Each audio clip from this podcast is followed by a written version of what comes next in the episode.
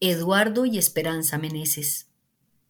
Esperanza lleva el mejor nombre posible cuando de hablar de su historia se trata.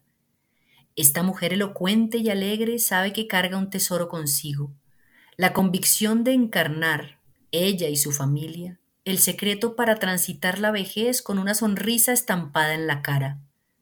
Se ríe al decir que de quienes va a hablar, de ella y sus hermanos, tienen todos más de 60 años y que aunque con canas son enérgicos y tienen la chispa de la vida intacta. Esto porque pusieron al servicio de la eterna juventud las manos artesanas, manos que además se formaron cuando recibieron sus cheques de pensionados. Por cosas de la vida y de la errancia de su hermano mayor Eduardo, la familia Meneses terminó devota de un oficio el trabajo en cacho y se dedica a hacer las más bellas joyas y piezas en esta materia prima.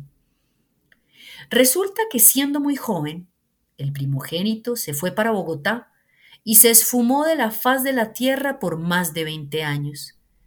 Todos hicieron sus vidas con el huequito de su ausencia en el corazón. Ella, Esperanza, dedicándose a ser profesora de educación primaria por varias décadas. Un día recibieron la llamada de ese hermano que había desaparecido. Estaba pidiendo ayuda. Ella, ni corta ni perezosa, empacó unas cosas con otros de sus hermanos y emprendieron viaje a la capital.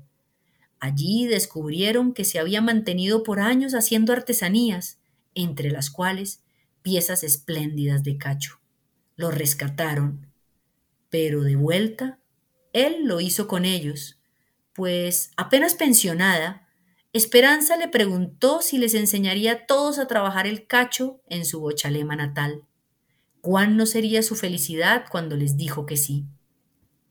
Al ahondar un poco más, lo cierto es que los meneses tienen el gen de la creatividad en la sangre.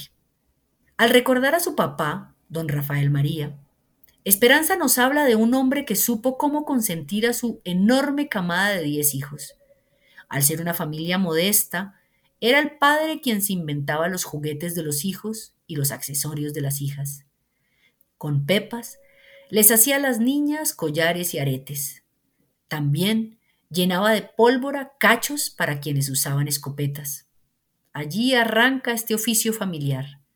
Con el ingenio en pleno, pulía los cuernos de la vaca con un pedazo de vidrio y les echaba grasa de res para que cogieran brillo, Además, fue conocido por hacer las argollas de matrimonio del pueblo, globos de Navidad y por elaborar las máscaras de los disfraces de las festividades decembrinas en papel maché, que hacía laboriosamente con moldes de arcilla. Un hombre increíble. Aunque a ella no le gustaban los oficios artesanales cuando niña, hoy tiene clara la ironía, pues a eso se dedica, completamente entregada. El tiempo se alarga y les colma las horas y sabe que a veces se le pasan las noticias de la noche por estar puliendo y haciendo joyas con Eduardo, así como viendo hacer ruanas y tejer en crochet a Consuelo y a Jimena. Todos honran su pasado, dedicándole su presente. Como buena alumna, le aprendió la técnica a Eduardo y deja que sea el director de orquesta de esta familia artesana. Esperanza habla con propiedad de un oficio que tiene un inmenso trabajo, empezando por la limpieza de los cachos, su secado de dos a tres meses, su aplanchamiento. Se calientan al fuego y se pasan por una prensa. Su lijado, desde la más gruesa hoja de 60 hasta la más fina de 400, y su brillo con polvillo de piedra de río o de losa. Todo esto siendo el proceso previo a la elaboración de la pieza que se desarrollará siguiendo un riguroso diseño. Sabe que de un cacho se puede hacer uso su totalidad, pues las puntas que antaño su papá cortaba para rellenarlo, ellos las usan para hacer anillos o dijes. Se enorgullece de lo que hacen y tiene toda la razón para ello, pues sus joyas son de una inmensa hermosura. Cuando se cansa y piensa en retirarse, su sobrino Jonathan, o Pepe, como le dicen con cariño, le hace ver que la fuente de la salud que tiene es la feliz ocupación de sus días, y la convence de seguir.